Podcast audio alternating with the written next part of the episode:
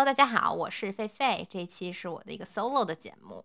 啊。为什么拖了这么久呢？有两个原因，一个是这个最近一直在研究《源氏物语》，为什么突然看《源氏物语》了呢？是因为这个广末凉子女士嘛？啊，最近不是有点火嘛？就是想研究一下她的这个文学根源。还有一个原因就是，哎，我有时候觉得这个自己 solo 吧，就是情绪有一点点沉闷，特别怕说成在念经。呃，反正我尽量就是让自己情绪高涨吧。然后前面录录的不太成功，这次我希望就是能一遍过哈。好了，咱们这个废话不多说，咱们切入正题吧。这个最近广末凉子女士不是因为出轨上热搜了吗？先是因为她的情书被曝光，然后她就公开道歉。然后她这个老公呢，就是个蜡烛男，咱们以后就叫蜡烛男，被老婆养着，并且还学广末凉子姓呢。然后开发布会，然后有一点阴阳怪气吧，我感觉说就是，哎呀，自家人不计较吗？我老婆还是个很好的妈妈，虽然她出钱养家呢，还是自己做家务带孩子。哎呀，这个话在中国妇女界，我感觉就就是有点极其公愤了吧？咱们中国妇女真是有点不能理解了。你说啊，人家就是赚钱养老公。怎么还不得在家称王称霸吗？况且她老公长得还不好看呢。套用一些渣男 PUA 话术，就是说长成这样也只有我要你了，是吗？一张大黄脸还说什么呢？当然了哈，就这个是开玩笑的话。她老公和那个出轨对象就是那个熊大厨嘛，长得丑可能会让一些人吧，就是觉得说，哎呀，这个丑男怎么能配得上美女呢？但是广末凉子选择他们应该也是有自己的理由的。本台也是非常尊重个人选择的一个节目，呃，不过我觉得说咱们作为一档就是特别爱对男性外貌评评头论足的节目哈，咱们肯定要是去品评他们的脸和身材的。不过呢，都是一个开玩笑的一个目的，就是说大家一乐哈，希望咱们这些直男听友们也能拿出就是美女的胸襟来。不要怕凝视的目光。如果说你感觉到了外貌焦虑，我觉得是一种进步的表现。我们是在督促你。好啦，总而言之呢，就是说咱们这个广末凉子哈，就如此的宅心仁厚，但是呢，他还是失去了很多的广告代言和近期的一些片约。不知道这个日本网友怎么看的？感觉中国网友吧，这边都觉得说，哎呀，大美女嘛，不就是犯了女人都会犯的错嘛？那人家都道歉了，还想咋地？况且呢，我觉得广末凉子情书写得好这一点，对我个人来说哈，观感上来看就非常加分儿，就是文笔流畅，呃，从头到尾还真的就是在谈情说爱，没有说什么金钱呐、家庭啊、什么堕胎呀这些俗事儿，只有那个恋爱内心感受以及他的官能小作文，非常有一点那种物哀的味道。这就是我为什么去看了《源氏物语》的原因。这个概念呢，我们一会儿再大说特说啊。简而言之呢，就是广末凉子姐姐这种简洁的文笔之下，能够感受到她那种恋爱中巨大的热情，但是这个热情当中又带着那么一点点哀伤，简直就是咱们的一个永恒的清纯美少女啊！因为是私人信件的缘故呢，本来其实就不应该被曝光的，所以说我们这儿就不去文本分析网上流传的那些情书的版本了哈。不过我觉得，说实话。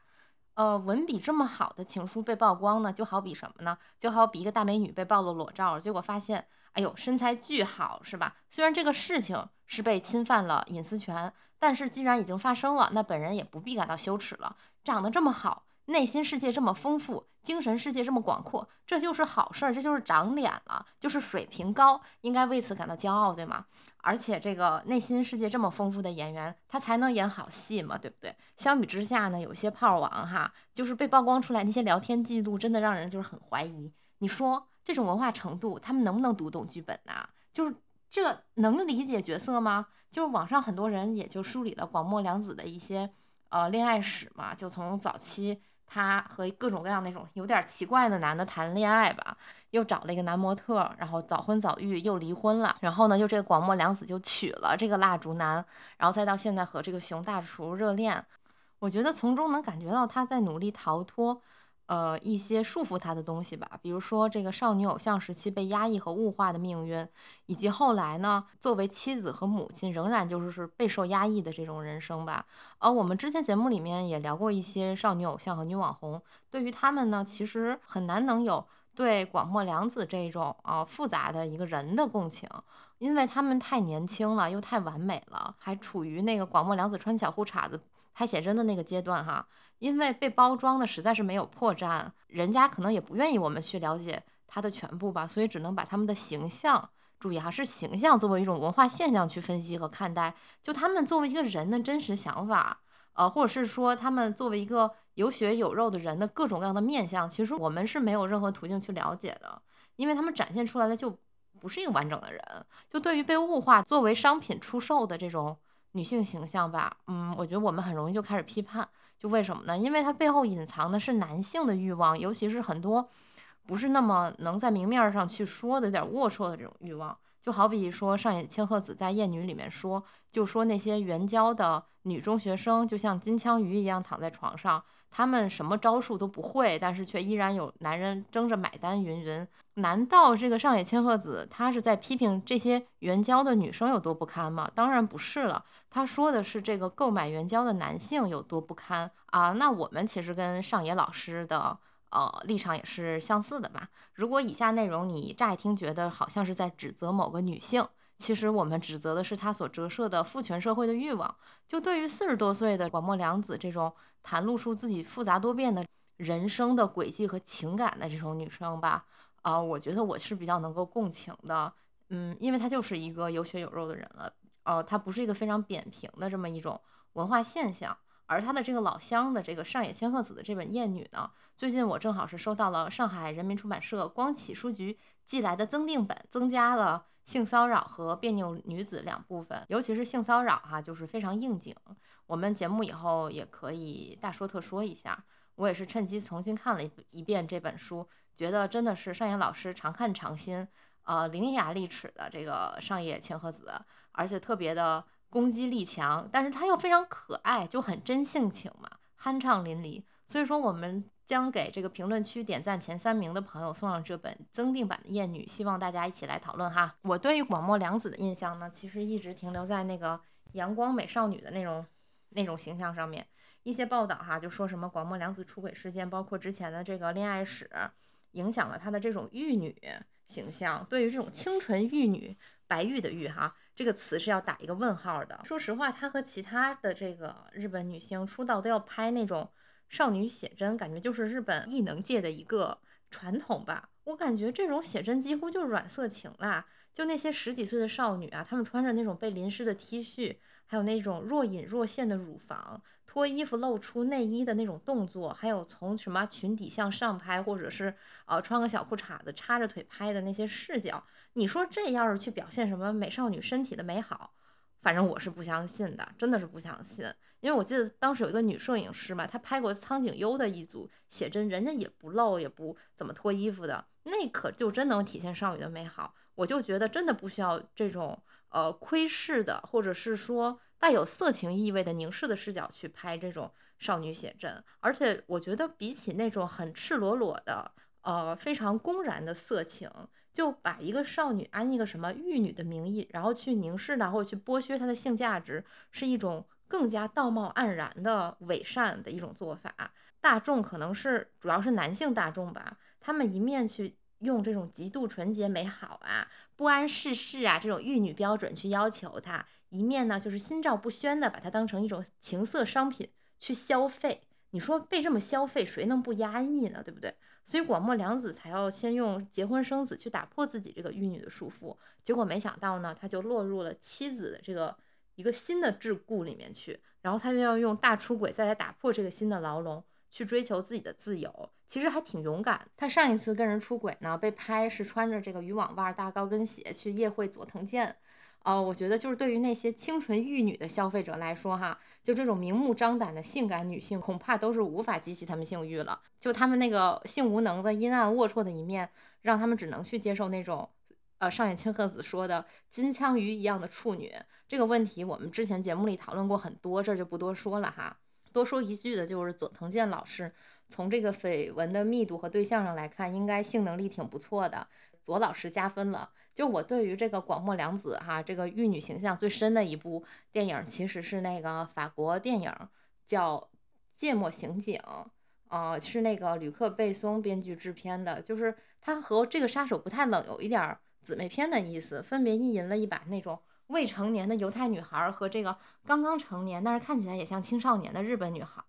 男主都是那不用说了，机智勇敢让雷诺呀。那这个吕克贝松这个人呢，非常的一言难尽。据说拍摄的时候他也侵犯过广末凉子，这个消息我不不是特别确切哈，希望大家给我指正指正。啊，虽然说这个吕克贝松哈，他想象中的自己就是那种高大。有性魅力的让雷诺，但其实吕克贝松本人是个猥琐邋遢胖子，多半我觉得他也是喜欢金枪鱼的那类男性。关于他对待女性的态度，可以详见他前女友麦温导演的电影《我的国王》。麦温就是那个第五元素的外星歌姬，他自己导演的这个电影里面，就是把那个文森特卡所饰演的男主角，如何作为一个所谓有魅力的老坏男人，把那个原本理性克制的女律师 PUA 到歇斯底里。但是呢，这个。女主角又对他的这个魅力欲罢不能，哎呦我的妈，欲罢不能！据说原型就是吕克贝松。最近那个朱凤娟和她被指控性骚扰的摄影师老公戴建勇嘛，也是这种凝视与被凝视的关系。就我觉得这朱凤娟和我的国王的女主，同样都是一副被 gaslighting 到歇斯底里、泪流满面的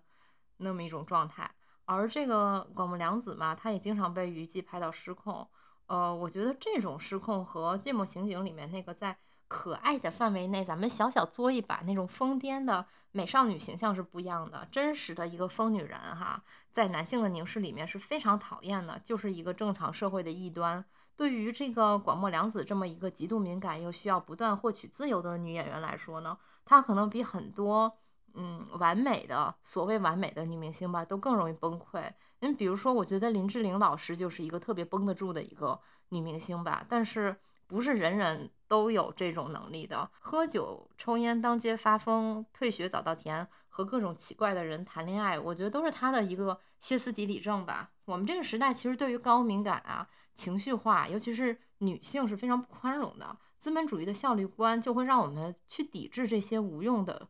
情绪情感，而这个维多利亚式的伦理观呢，就让我们尤其瞧不起一个歇斯底里的女人。因为什么呢？因为她没有所谓的像一个。假想中的男人一样理性，其实男的也不咋理性。呃，广末凉子呢，企图以这恋爱拯救自己被娱乐圈女德束缚的这种人生。她就是说，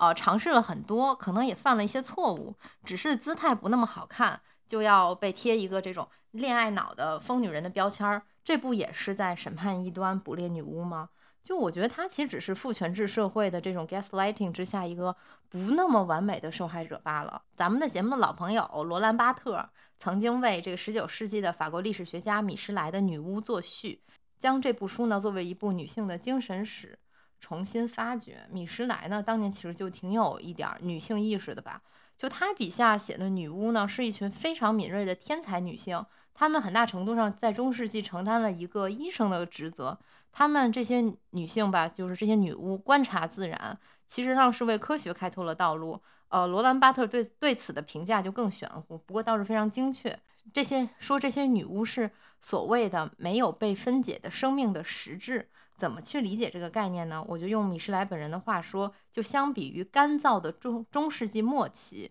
女巫们的生活是潮湿的、炎热的，它连接的是同质的自然，而干燥。则是指一种贫乏的状态，那这个潮湿就是不干燥嘛？其实我觉得也很好理解哈，米什来的这个呃用语，就是说咱们不也像说一些事儿干干的嘛，就特别无聊。其实我觉得就差不多。罗兰巴特所谓的实质，指的是一种没有被人类交际行为或者就是说人类行为吧所分解的，具有一种二重性的状态，它就是既是这样又是那样。然而一旦这个实质开始分离呢，就会。带来被分离部分内部的一种等级制度的分化。说到这个，就是我为什么这么不爱不爱上学呢？就在这个地方，因为我当时写论文的时候，我就感到自己我被困在了一个被粉碎、被分解了无数次的这么一个贫乏的状态之中，就这么一个干干燥的中世纪末期的状态。就稍稍伸手脚，你就会碰到一个制度的边界。局限特别的多，你不能想研究什么就研究什么。媒介也非常局限，就是写学术八股文。而女巫的研究工作是怎么样的呢？它就是一种未分状态，就是这个未被分解的生命的实质嘛。啊，它具有这种混沌的神秘性质。它既证实了原始社会的快乐，又预示了未来社会的快乐。哎，从这个意义上来说呢，女女巫就是超越时间的。一开始我们想要做播客呢，也是想体会这种女巫的快乐嘛，用。罗兰巴特的话说呢，就是一种技能和任务不相分离的表达所有功能的共产主义。但是这群女巫用他们极高的天赋所所培育起来的这些呃半基督教信仰的理性主义者们，那也就是说那些在中世纪时期还被称为撒旦之子的医生和律师，却和教会在这个时候一起抛弃了这些女预言家、女魔术师。这种理性主义对于这个敏感和直觉的歧视，我觉得也是一种审判女巫嘛。呃，米施莱对此有句议论，就是说撒旦是上帝诸多方面中的一个方面。在他看来，如果说恶是奴役、是痛苦、是对人的异化，那么善就是异化的颠覆者。呃，那么女巫和撒旦都是这样的颠覆者，那么他也都是善的了。呃，人们对于女巫的这个否定态度，其实他们认出了自己投射在女巫身上的部分，他们拒斥的其实是自己身上非理性的部分。从而去抗拒被异化的自我，被那种非理性的部分去颠覆啊！我们现在的基本常识都能判断出来嘛，就非理性的特质呀，就人人都有嘛，和性别没有关系。女性只是因为种种原因，比如说这个文化的塑造呀，社会空间对女性的挤压，就咱们众所周知，就不多说了。就总而言之吧，在这些因素的作用下，被打上了一个无理性的标签儿。他们既是正常社会的。异端又不能被隔绝在社会生活之外，那这个社会还是要去消费他们，去利用他们的。哦，从这个角度看呢，就是女巫与所谓正常社会之间，它是形成了一个张力的，它不是一个绝对隔绝的一个状态。那这个就有点像什么呢？就罗兰巴特说的现代知识分子，至少是罗兰巴特所处的那个二十世纪后期的知识分子吧。就他们倒映着的是那个所谓正常的世界，并且不断的去重建它。呃，他们所处的位置其实也是一个正常世界的互补者，或者是说他们总想要去纠正真实，纠正这个现实，又没有能力去纠正它，他们只能用言语活动去代替实践活动来重塑这个世界。这就像什么呢？就像女巫用巫术仪式去制制造幻觉来减轻人类的不幸。不管是知识分子的活动，还是女巫的活动，都是撼动着贫乏的世界的秩序和规则。因因而就为这个现实世界所不容嘛。对于表现的非理性的女性，不管是疯狂复仇的美迪亚，沉溺在自己七艳文字的林奕涵，还是恋爱脑的广末凉子，我们肯定不能说她的做法是对自己最有利的。如果我是广末凉子的姐妹，如果我是她的朋友，如果她我是她闺蜜，我也不让她去找那些奇怪的男的，我也会跟她说：哎呀，这些男的配不上你啊，你不值得呀，在外面也不要发疯哈，咱们要保持一个形象，就像那个林志玲老师一样。但是。我目前来看，好像这位熊大厨还可以哈，也不能说是奇怪的男的。据说好像公开讲了要支持广末凉子，还撕了呃蜡烛男，就是感觉是个好熊哈。咱们拭目以待吧。这些女性她也像女巫一样，她没有真正的那种纠正事件的能力，她她们的这种非理性的表现是她们的表达不满，或者是说极度渴望摆脱困境的一种方式。因此，我我总是觉得很不忍心去苛责她们。况且，呃，否定他们的敏感，岂不是就是默认了父权社会对人的异化吗？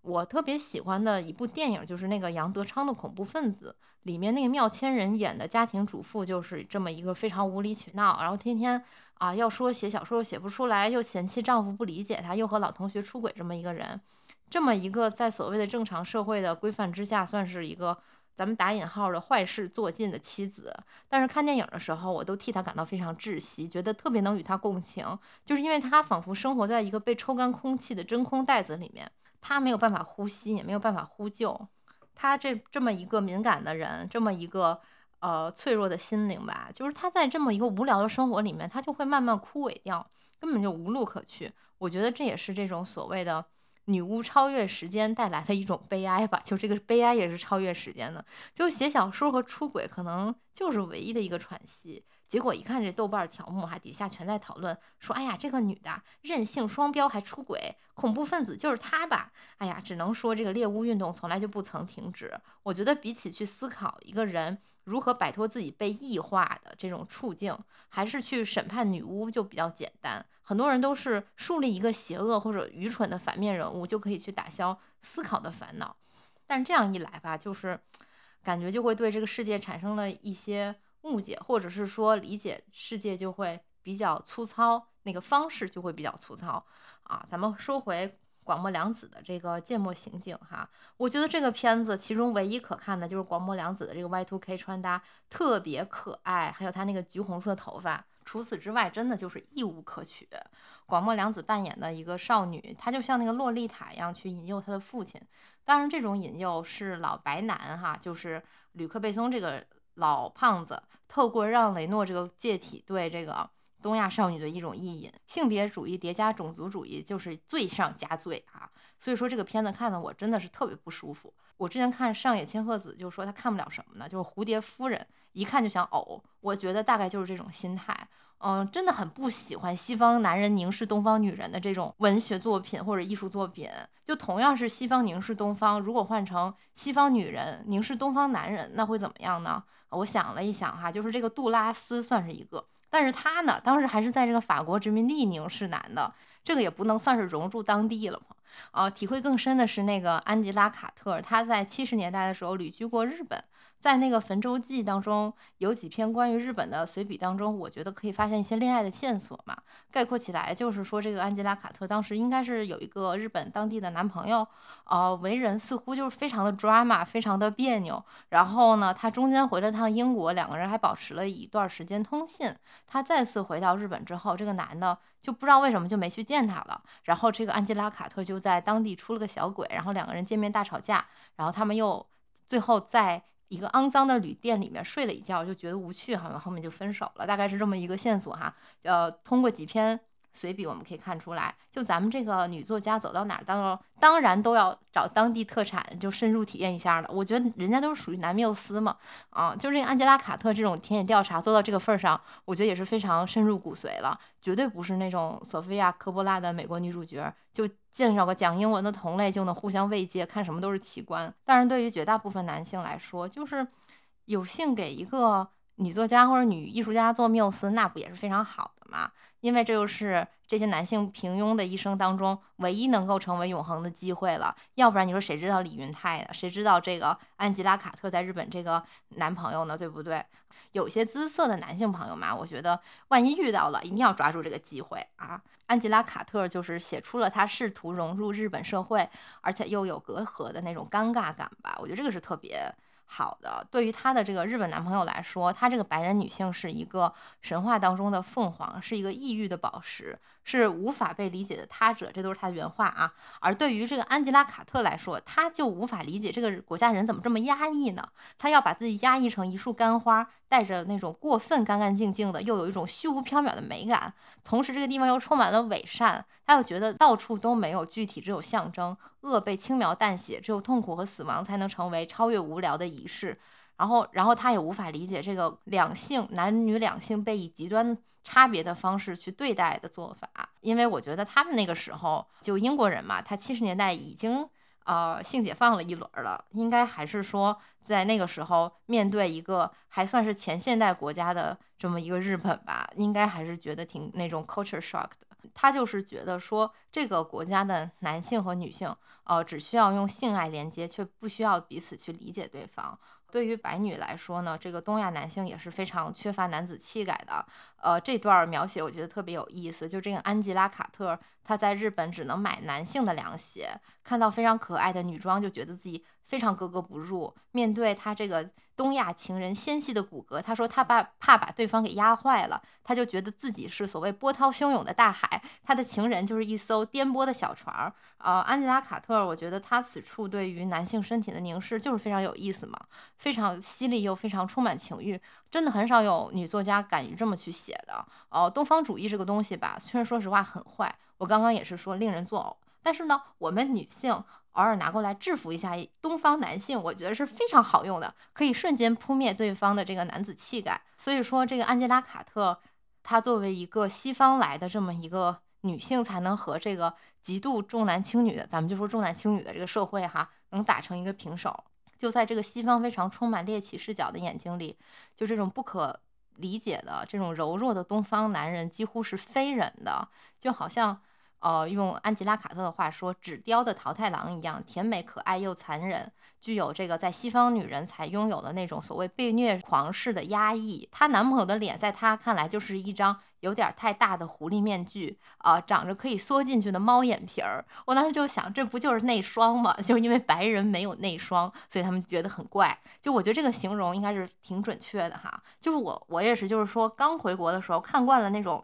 你知道那种大五官在脸上平行移动的白人脸啊，乍一看就东方人的五官，尤其是这种 slanted eyes 吊梢眼儿，只觉得会有那种菩萨像或者动物像，但是非常缺乏人类的感情表达。我觉得东亚男性尤其是如此啊，就他们他们的情感表达被父权社会规训的太厉害了。嗯，就是不能表达出自己的喜怒哀乐似的，并且我觉得这种 slanted eyes 它有不同的亚种哈。我觉得比如说这个通古斯血统的哈，咱们就说韩国人哈，或者是北方中国人就很典型，他们的 slanted eyes 是那种连着高耸的颧骨往上挑，然后两只眼睛中间隔着一个很厚重的鼻梁骨，然后整张脸看起来就像马或者鹿，然后那个眼睛也是很像马的眼睛。嗯，很迷离啊，但是这个日本式的 slanted eyes 就是。好像它是在那种横着长的，在那个两端非常紧绷的面皮上平铺，从太阳穴一直长到鼻梁，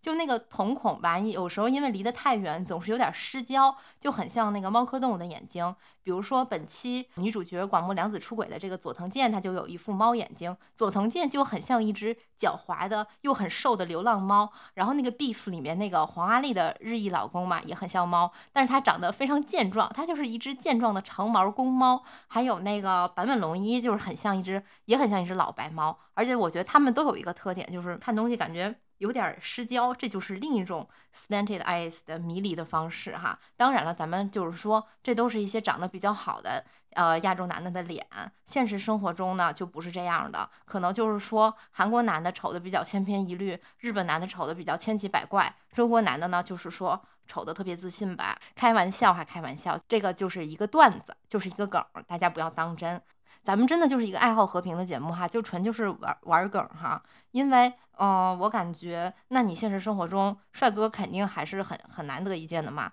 那不是还丑人多吗？哪儿都是丑人多，咱们就是一碗水端平哈。咱们说回来，安吉拉·卡特还说这个东亚人。就摸着他皮肤非常光滑，并且脊背非常修长，这个就让我想起了一个脱口秀，说东亚男人的身体就像海豚，躯干长，然后这个皮肤细腻又没有体毛。我觉得这确实摸起来就是你呃触感不错。安吉拉·卡特吧，就是你就会发现她的这种观念就是处处与这个非常歧视女性的这个日本社会哈就犯冲。所以说安吉拉·卡特在此就成为了一个彻底的他者，他没有输，但是他也没有赢，他没有办法理解。这个国家也无法被这个社会所理解。用他的话说，就是镜中世界。他和这个日本男的就只能看见，也只能爱上对方的镜像。在这个安吉拉·卡特自己的那些文字里面，他总是那个言辞毒辣的、颠覆一切的，像一个女巫一样的人去写那些、去改写童话、改写父权制的童话。但是在这个东亚的国度里面，他甚至也被同化了。从某种程度上来讲，他时常对自己那个幽怨的镜像感到非常震惊。不敢相信这就是自己的所谓的在这个镜中世界的倒影，嗯，就是她，比如说哈，她总是在家等她男朋友下班，但是她这个男朋友呢，就是越迟回来，就越是因为内疚不敢打电话告诉她啊，然后这个安吉拉卡特越是不知道他什么时候回来，所以她只能非常百无聊赖的看着花火，然后就非常无限期的去等他。我觉得就是对于这种日剧式的人际关系，这个英国妇女竟然有这么微妙的体会，我这个东亚妇女都自愧不如。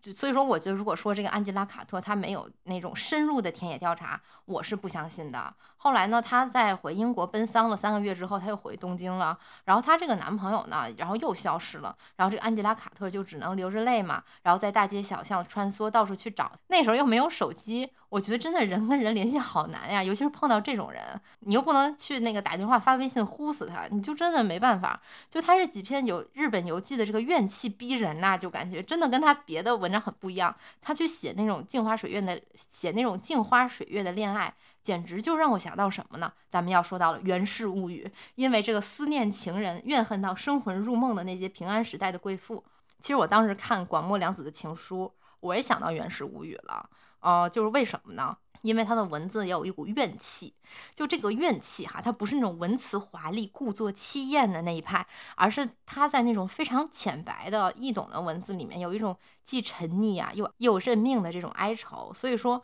为了研究广末凉子情书的这个文学根源，我就把《源氏物语》看了一遍啊。这个《源氏物语》是丰子恺的版本，其实翻译的嘛还是有点啰嗦的。周作人说他的这个，哎，周作。周作是那个。鸟语周作就是那个熊大厨也叫周作哎，周作人说他的这个译本是说书人说书，我觉得这点还挺准确的，就是还是有点啰嗦。好像他们说林文月的译本更加简洁古雅，但是我也懒得再看一遍了，真的就是一千多页啊，因为整本书的节奏之缓慢哈，让我看的这个 ADHD 犯了好几次，然后就中间又睡了好几次，但是还是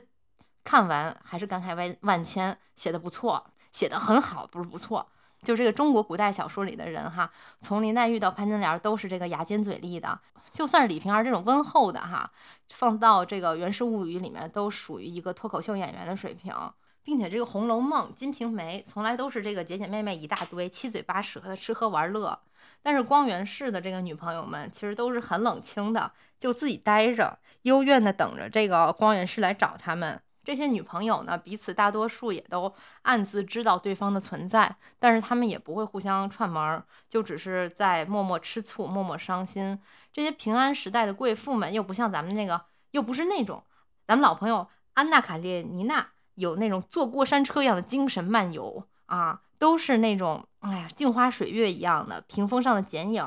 啊，就只留下很多只言片语，还经常就是说欲说还休的，有什么还不全说出来。啊，就好像他们那些名字一样，都是一些藤壶、葵叶、夕颜、空蝉、龙月夜，就是这种名字。啊，全书这个怨气最深的，也就是最灵异的，就是那个六条妃子。她是一个年轻的寡妇，她丈夫我记得是就是没有继位就死去的一个太子嘛。她在二十四岁的时候被那个十七岁的光源氏给勾引，然后后来又被抛弃，然后她就开始怨恨，怨恨到生灵出窍，然后作祟。他先是在那个光源氏夜会这个夕颜这个女孩的时候，在他的枕边就显灵了，就这个纠缠埋怨，就把这个夕颜吓得个半死，浑身痉挛，然后就死了。后来这个光源氏的妻子呢，就正妻嘛，葵姬在生产之际也被这个六条妃子游荡的这个生灵附体，得了重病而死。六条妃子嘛，她也不是一个不善良的人哈，但是她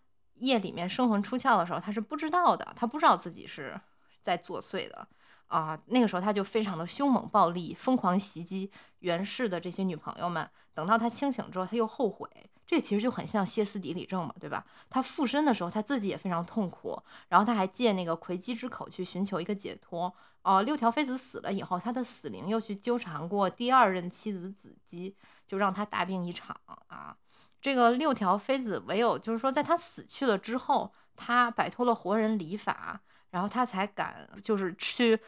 斥责袁氏，当然他也是以附身的方式附在一个活人身上去斥责这个光源氏，就说自己生前已经被他轻视了，袁氏不应该在死后还去辱没他的名声。其实脑子还是挺清楚的嘛，这个六条妃子，我觉得他并不是恨这个子姬或者是袁氏其他的女朋友，但是当时的说法是光源氏有神佛附体无法接近啊，就只能以攻击子姬的方式去报复袁氏。这就很像那个什么《霍小玉传》里面那个霍小玉，她死了以后却怨恨人家李毅啊，不是人家，就她死了以后却怨恨李毅，却只能去发愿化作厉鬼去缠绕他的妻妾，就这个就是就很像什么呢？就很像那个现在那个日本日本和台湾的通奸罪嘛，男的犯了错，大婆只会拿这个恶法来打小三儿，据说就是被性侵的林奕涵嘛，因为这个事情也会啊也会遭到威胁。但是如果就只停留在女性互害的这个层面上去研究这个人物，如果我们把这个话说的到此为止，那么这么去看一部文学作品也太浅了。我们来看看六条妃子的精神世界嘛，对吧？嗯，因为。啊，这个互害这个问题是一个社会意意义上、社会层面上的问题。那我们说这个人的精神问题，它是一个更加哲学化的，或者是更加心理化的一个问题哈。就大家这两个部分不不需要不需要重叠啊。六条妃子，我觉得他在我看到的文学评论里面被提及的其实并不是很多，但是他就却是我读完全书印象特别深刻的一个人。哦，他的这个嫉妒，他其实是一种变质的爱吧？我觉得他的这个怨念特别深呐，就。整个书里面，这个他的怨念也是算是一条线索了。有一本据说写的非常好的这个《源氏物语》的著作，叫《The Splendor of Longing in the Tale of Genji》，Genji 应该就是源氏吧？就作者叫 Norma Field。这本书呢，我没有找到哪能看到哪能看到全书，所以我就没看，我就。大概看了看他的那个书评，他大概讲的就是《源氏物语》中的一种渴望，就是说这是一种永远不平息的欲念。光源是到处追逐各种美女的这个渣男行为，就也是一种永不满足的渴望的光华，就得啊，就这个 splendor 嘛，就这种不可平息的 longing，恰恰是他的超凡脱俗之处。就他不是那种堂皇式的猎艳者呀，就他不是那种啊以自己是狩猎者而被不被捕猎，呃自己是骗人的而不去被骗而感到呃快乐。他追逐女性的活动更更像是一种啊被所谓的旅行的欲望去驱使，他就是无限要趋近于那个路途上的终点，却又无法真正的到达。啊，但是说到这里，我要再替自己解释一下哈。我们这也说这个精神世界不是说要洗渣男行为，渣男也是一个社会意义上的定义。就你要是问我说我遇到这种渣男怎么办？那我觉得人家光源是这种渣男，首先他看不上我呀。平平安朝女性的美德第一条要柔顺，我进宫哈。三级之内就会被发配去刷厕所的，这是肯定的。定睛一看，哎呦喂，上野上野千鹤子老师您也在呢。上野千鹤子老师说，我已经刷了三十年了。哎呀，开玩笑哈，就是说咱们下面都是很形而上的去分析那个文学人物的呃背后的精神世界嘛哈。咱们就是按照精神世界这个角度讲，六条妃子的怨念呢，其实它是一个光源式的一个阴暗面吧，或者是它的一个阴面，就好像就好像太极的两端。哦，源氏因为美貌而被这个朝鲜相氏取了一个光华公子的名字，所以就叫光源氏了。就天天他就顶着一张这个艳光四射的脸，他就公然的在这个伦理道德的边缘去追逐他的这个欲念。这个我们一会儿去细说吧。这个六条妃子呢，她就是总是在夜里被自己的这个潜意识去操纵，以非常极致的方式去追逐自己的欲念。我觉得这又何尝不是一种所谓的？呃，渴望的光华呢，对吗？他们的这种对极致的极度执着，甚至说是超越了生死的，我觉得这就是物哀的要义之一，就是要就是就是不放弃执念。物哀是呃本宣居长啊这么一个学者，在研究《源氏物语》时提出的观念。这个人吧，他就是处于汉学还未衰落，然后西学已经开始兴起的十八世纪。呃，物哀也是从这个文化比较当中提炼的一个概念吧。后来呢，这个二十世纪的学者大西克里在解释这个理念的时候，又加入了很多西方哲学的概念去剖析啊，这个物哀到底是一个什么？我觉得这个其实是日本学者一个很大的优点，我觉得他们就能把各种理论都杂糅起来，然后再放到自己的理论体系，再创造新东西。就像物哀一说起来，今天感觉就是日本特色，但其实它是一个很新的概念，或者是说它这个词的创造和定义是很新的。啊，我觉得这个还挺有意思。就我觉得很多漫画也都是这种思路嘛。你看，从这个凡尔赛的玫瑰啊，什么火影忍者，其实都是这种思路。还有比如说我非常喜欢的川久保玲，其实他做衣服也是一样啊。咱们说回正题，就是这个《源氏物语》，虽然它有很多佛教文化在，但其实它的精神，它的物哀精神是完全与佛教相违背的。嗯，佛教是要让人干什么呢？放下执念，要封闭自己的感官，不要起心动念。就是那个春夏秋冬又一春，有一幕我印象非常深刻，就是那个和尚临死之前，他把自己的所有，他把自己的五官都贴上壁的那个字，然后就要就要作画。但是这个物哀，它就是让人就是到死也不要闭，就是要敞开感官去感受，要处处动念，他要沉溺到极致啊，就是自知绝对不可为之事，就偏要不可自拔。而这个好色之情呢，就是这个情欲呢，它的这个难以克制的程度就在万物之上，所以情欲也是最可以沉溺的事情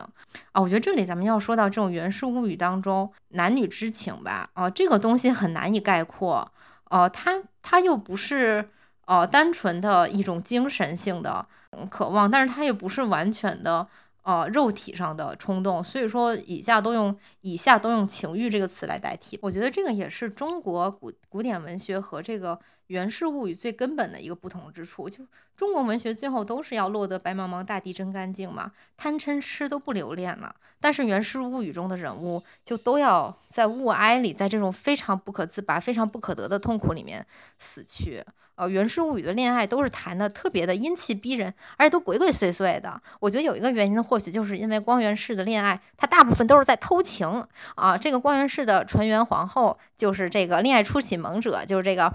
藤壶妃子其实是他父亲的妃子啊，就是他的小妈。就是说，前面说的这个魁姬呢，她其实是光源氏的正室啊，但是两个人就一直很疏远嘛，没有什么感情，就只在魁姬病重将死的时候，两个人才流露出一点爱意来。后来的这个子姬嘛，倒是明媒正娶，但是她的来历也不光明，就她是这个。小妈就这个藤壶妃子的侄女，然后光源氏在她年幼的时候，把她从寺庙当中接到家里来，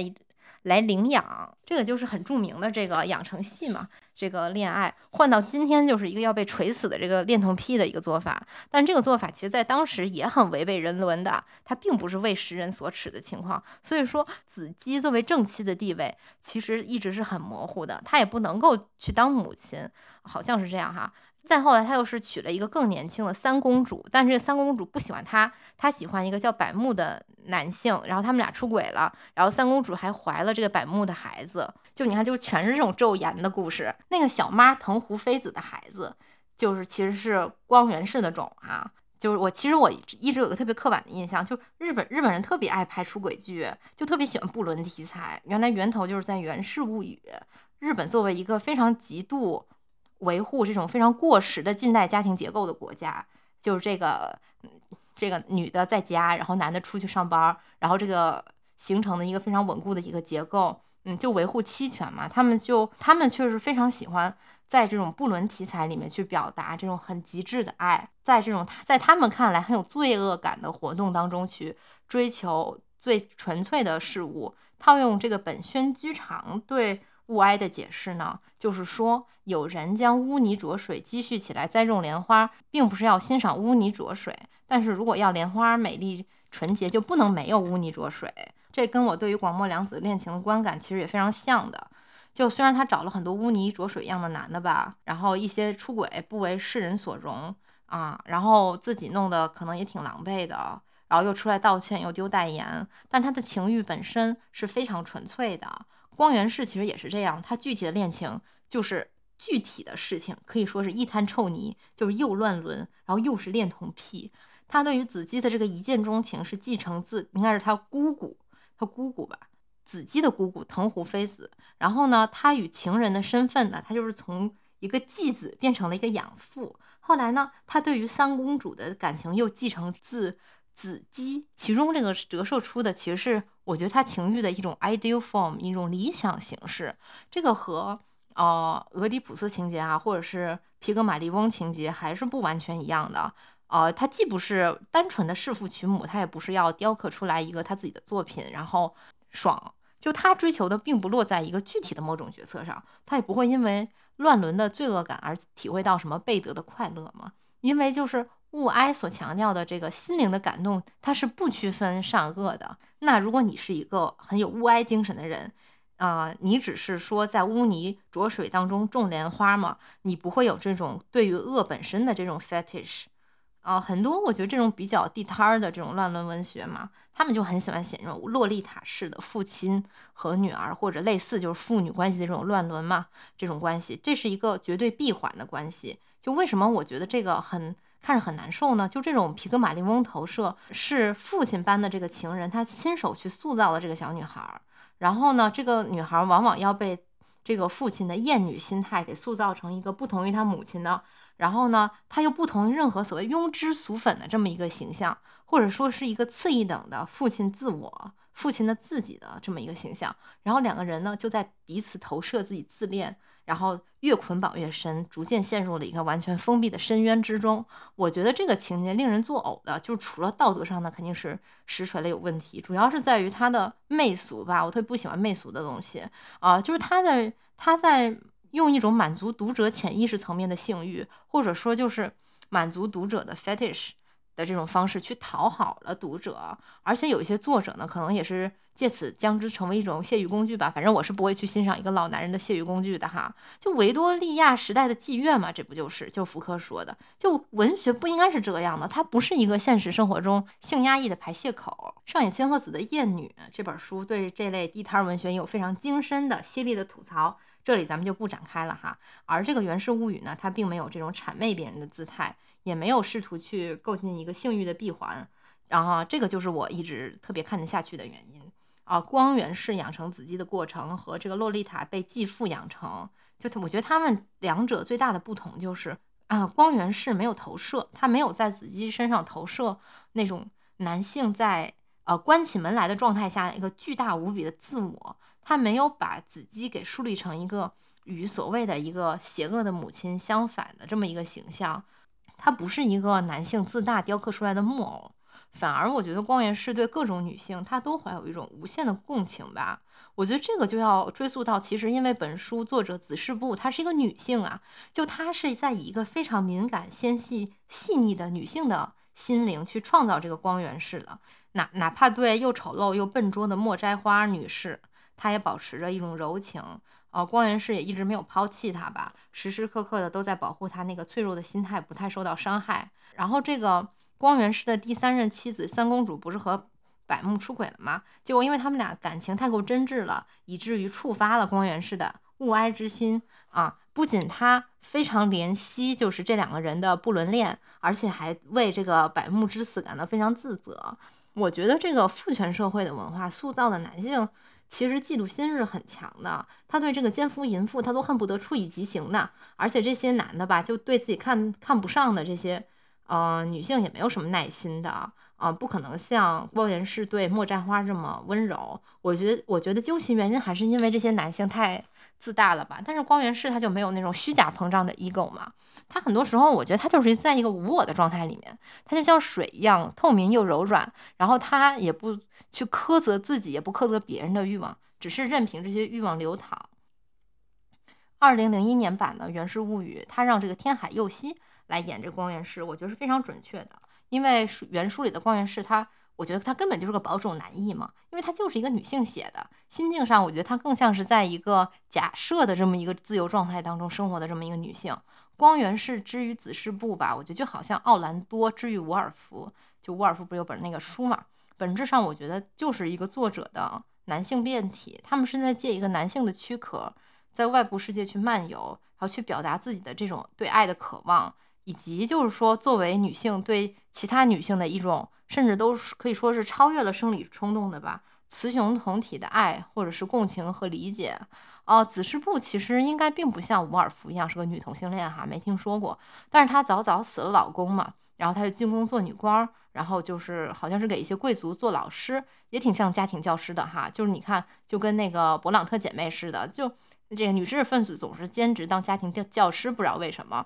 所以说，她也就是说隔岸观火的一把宫廷政治，和她那个时代塑造的那种普遍意义上的文化上的女性其实是不同的。所以说，从这个意义上来说呢。就这个让老公惯自己性，然后要自己挣钱养家，然后最后犯了点儿，咱们就说女人都会犯的错嘛。的这个广末凉子哈，她也是一个当代日本社会的奥兰多，她也在不停的变换不同的这种社会性别啊。伍尔夫笔下呢，这个奥兰多他是从男性身体变成了女性身体，然后他感受到了身体的束缚和那种突然变成一个被保护者、被支配者的这么一种不适感。我觉得这个也可以看作是女性在。啊，社会身份发生变换时感到痛苦和压力的一种隐喻吧。当然，哦，子世部写的这个光源氏，他不可能把自己的肉体身份、肉身性别变来变去，但是他可以有很多镜像。比如说，我觉得六条妃子和子姬都是与他互为镜像的人。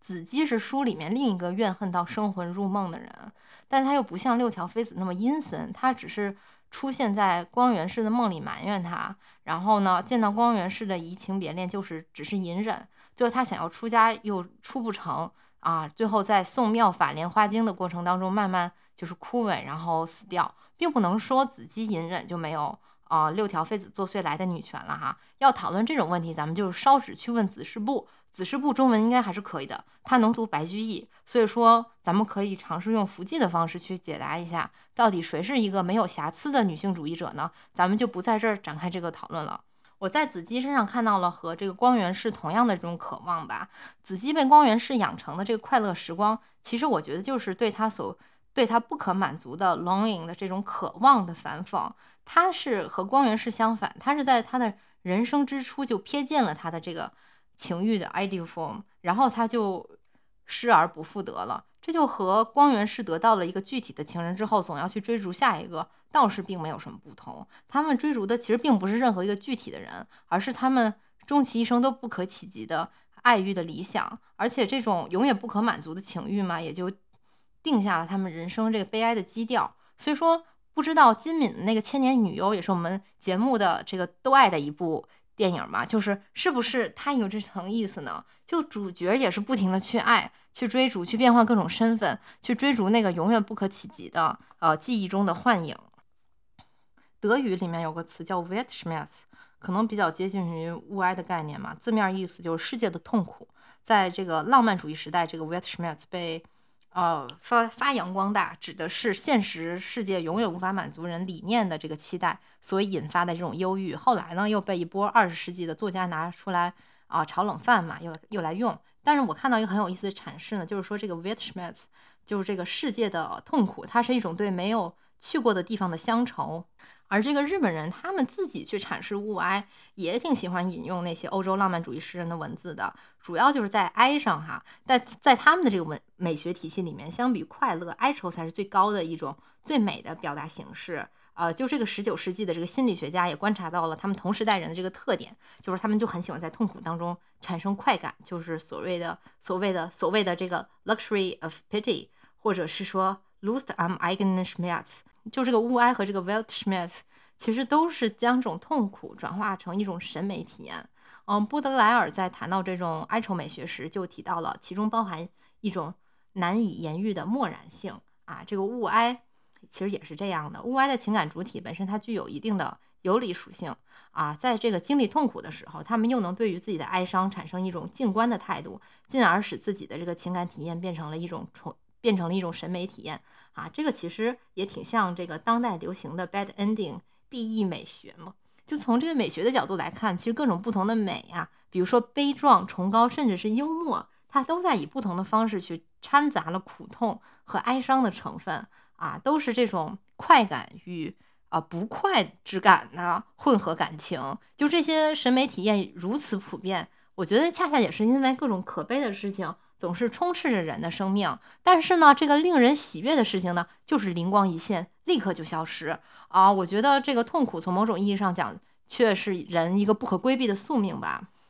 就是在经历了呃生老病死之后呢，一个人面前就会有呃不同的形而上的道路。如果能完全摆脱自己作为情感主体的地位，完全将痛苦视为一种客观的存在，你就会发现。就会发现喜怒哀乐背后有一个巨大的虚无，就那个虚无感嘛。尘世的生活它是没有意义的，这就走上了一条宗教的道路。但是如果用审美的态度去关照人生的痛苦的话，啊，我觉得人作为一个哪怕是有点游离的情感主体吧，这种痛苦和哀愁形而上变成一种内在体验之后，那恰恰它更能证明自身存在呀，就能成为一种存在的自证。啊，人就会陷入的更加深，接近那种存在的真实，所获得的满足感就更强，就无爱了嘛。当然了，这个一定要是精神上的痛苦和满足哈，否则形而下的话，就成为这种咱们常说的 dominoes 和 Subway 了哈，这就是另一个话题了。就能体会这个 Weltschmerz 和物哀的人，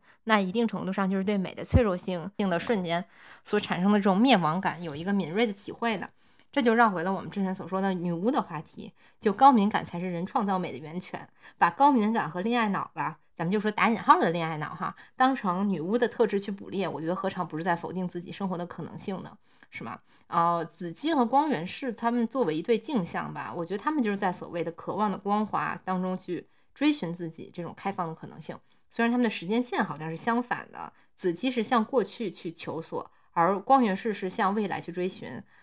这种追寻啊，这种特质又让我想到了另一个古希腊语的词，叫 p o s e 它的本意呢也是欲望或者是渴望。但是在咱们的，但是在这个《伊利亚特》里面哈，这个 p o s e 也与这个哀悼有关，它是一种对缺失的呼唤。另外就是说，在很多的这种古希腊语的文本里面，比如说这个 p o s e p o s o s 就它还有一种情欲的意味。呃，那个普鲁塔克书里面就说这个 p o s o s 它是一种所谓阿弗洛狄特的。任务，那阿弗洛狄特嘛，那不就是就是这个性爱女神啊？那与之并列的还有这个爱情啊，还有这个性交，还有这个人与人之间这种关系。那么就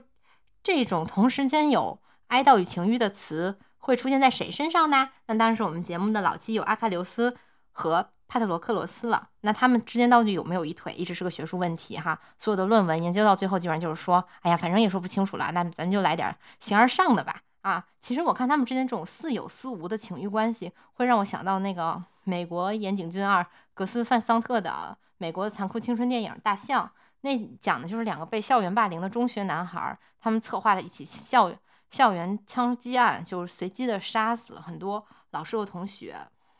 就这两个男孩之间的关系，并不是那种无脑体育生虚张声势的 brotherhood，却比 brotherhood 要残忍的很多。他们这两个男孩一起睡觉，一起洗澡，一起打游戏，一起购买武器。在枪击案之前，这两个男孩还在浴室接吻，只是因为他们知道自己要死了，但是还没有跟人亲吻过。当然了哈，就是说犯这种反人类罪是罪大恶极的。这个片儿看了其实非常压抑的，并不是一个真正意义上的青春片儿。不过仔细想想，就是那些《伊利亚特》里的主角，其实其实也都是这些十几岁青少年，并且他们在战场上也具有这两个枪击案男孩那种非常天真的残忍。像阿喀琉斯就很典型嘛，又大笑大哭，多愁善感又暴躁易怒。但但是呢，在战场上械斗杀人的时候，就像在做游戏一样。而这种似 gay 非 gay 的关系吧，我觉得其实很容易出现在青少年时期性向不稳定的阶段。就他们需要探索他们是谁，在这个过程当中，他们非常需要和另一个人产生紧密的连接。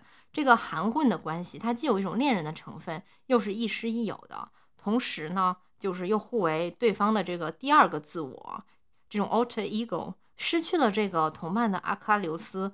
他的哀悼和渴望是向着过去和未来。两个方向延展的，因为他既失去了他的朋友，嗯，老师，甚至在某种某某些学者的笔下是他的一个象征性的儿子，他又失去了呃，他探索未来的一些可能性吧。嗯，我在看《大象》这个电影的时候，其实我还在青春期吧，就片子里那些呃非常边缘的青少年，总是感到非常孤独啊，总是不能融入一个主流的群体，但是他们又非常需要一个伴侣。然后去绝对的理解他们，就这种心境，我其实当时非常感同身受。虽然说现在就感觉这种心情渐行渐远了哈，长大了就觉得，哎呀，想开了就无所谓了，只想及及时行乐，就真的就不 give a fuck to 融入任何人。就对于需要一个用这种理想形态一个 ideal form 来填充我自我的某种缺位的渴望，其实也不存在了。只是我看书的时候，我看到那个阿喀琉斯失去伴侣后的那种 p a t h y 就总能穿越到十几岁时非常失落的自己吧。我觉得这个几乎是每个青少年都曾经经历的匮乏感。今天看八卦，就是说这个熊大厨说他虽然出轨了，但他跟广末凉子是纯爱，为什么呢？因为他不是蜡烛男这种，但其实他是到处乱搞女的这种乱七八糟的人。就如果从这个广末凉子的文字来看，我是有点相信的，因为他永远就是一个被纯真的渴望所驱动的这么一个纯真少女的形象。不行了，姐妹们、听友们，我真的口吐白沫了，我要喝一口水。以上都是在说一些嗯精神性的问题吧，啊，咱们最后再来说一说哦比较外在的这个社会意义上的婚姻制度的问题。你说咱们说聊到出轨或者说是不伦，咱们能怎么能不聊婚姻制度呢？这不就是婚姻制度的产物吗？如果说翻翻哲学书的话，广末凉子其实可以给自己找到非常多论据去撑腰。毕竟的话，在大多毕竟，在大部分近代以来的哲学家看吧，就婚姻制度和资本主义这两张大网，就是在联手异化人类呀！啊，所以说。这些哲学家要是说呢，就是会说，哎呀，失去代言是小，失去自由是大。对此呢，就是恩格斯呢，他就会说，这一夫一妻制是父权社会和私有制之下人类权衡利弊的结果。这个女人结婚和给资本家打工，那都是一样的，都是被剥削劳动力，只不过是一个在家庭内，一个在家庭外嘛。嗯，就说起来，现在网上有种声音呐，哈，就是说骂结婚的女人，说他们是驴，因为他们主动选择被奴役。那么按照恩格斯的理论，哈。那是不是给资本家打工也是驴呢？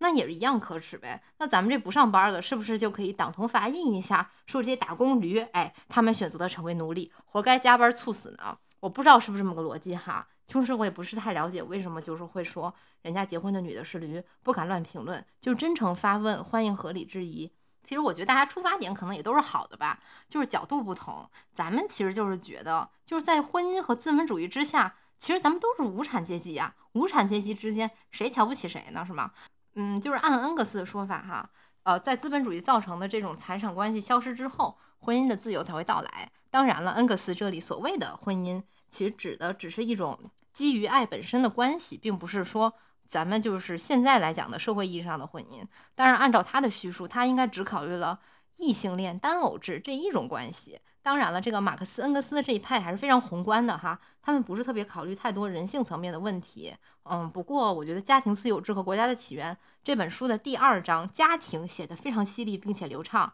而且好读。就很多问题都是我们现在在想的问题。按照这个恩格斯的理论呢，卖淫活动和这个绝对基于经济利益关系的这种他说的这种权衡利弊式的婚姻，其实原理上是非常相似的。他们都是以身体使用权作为这个利益交换的筹码，只不过就是说卖淫是租，婚姻是卖。但是即使呢，就是卖淫这么绝对的剥削形式吧，其实我觉得可耻的也不应该是妓女嘛，而是嫖客，还有嫖客背后的那个运行机制。这里就想起张爱玲，张爱玲当时写那个葛威龙结婚以后，然后他就看到那个美国水兵搂着妓女，就对乔七乔说：“哎呀，我跟他们有什么不一样呢？”但是乔七乔就没明白嘛，葛威龙这是在干在干什么呢？在给他上了一堂生动的马克思主义哲学啊！如果说就是婚姻是对人的异化，那出轨就是对抗人的异化的一种灵光一现，就好像这个中世纪的这个骑士之爱，它就只能发生在通奸当中，因为什么？因为贵族联姻都是没有爱情可言的啊！骑士文学当中有那个破小哥嘛，就是写这个。骑士偷情之后呢，在这个晨曦初上的时候，从贵妇家里溜走的这个场景。当然了，我觉得出轨带来了很多非常具体的问题哈。那比如说这个广末凉子的孩子，还有熊大厨的妻子所承受的压力，那这些哲学家他们就不会考虑这个问题。那至于这个她老公蜡烛男就随便吧哈，咱们也不是很想考虑。我觉得就是人在抽象的观念先行哈，再去做一些具体的事儿，或者是说你去做一些啊超越时代一般共识的事情，他总是会陷入一些。道道德上的两难困境，比如说呢，我这个太姥爷就他也是这样哈，就真太姥爷啊。他在上海念完大学之后，他就甩了那个东北老家给包办的一个没文化的一个妻子嘛，他就娶了一个念大学的一个新女性。那那个老家的老婆，他就跟那个朱安一样嘛，就被以妻子的名义养在婆家。而我觉得这个也是他们那个时代的人一个普遍的一个两难的道德困境吧。这个广末凉子啊，从困境这角度看，其实也一样，因为他出轨和不出轨。他都处在一个两难的困境当中，无论怎么选择，都有人受到伤害。就是科尔凯郭尔不是说嘛，就是这个这个结婚或者不结婚。啊，都会后悔，出轨也一样，出轨或者不出轨都会后悔。就我太姥爷的婚姻困境和这个广末凉子的婚姻困境，正好可以对应恩格斯所说的这个法国天主教婚姻和德国新教婚姻。法国资产阶级是怎么回事呢？就是替儿子包办一个妻子，就跟我太姥爷家似的。然后这个所谓专偶制的矛盾就激烈爆发。然后这个德国新教资产阶级呢，他是让年轻人去自主选择跟。在本阶级内的伴侣就看似比较人道，所以说这个恩格斯说，德国小说总是写青年追少女，而法国小说总是写丈夫戴绿帽。但是这个恩格斯，呃，但是这个恩格斯看来哈，这这种新教婚姻它一样是非常伪善的，因为它仍然是它仍然是权衡利弊的结果嘛。所以说，如果我太姥爷选择那个老家给安排的老婆，或者是说广末凉子他继续去忍受那个丑蜡烛男，这都是一种对权力体系。这都是一种对权力体系的屈服。说到这里呢，我们要请出我们老朋友福柯了。福柯会说什么呢？他会说，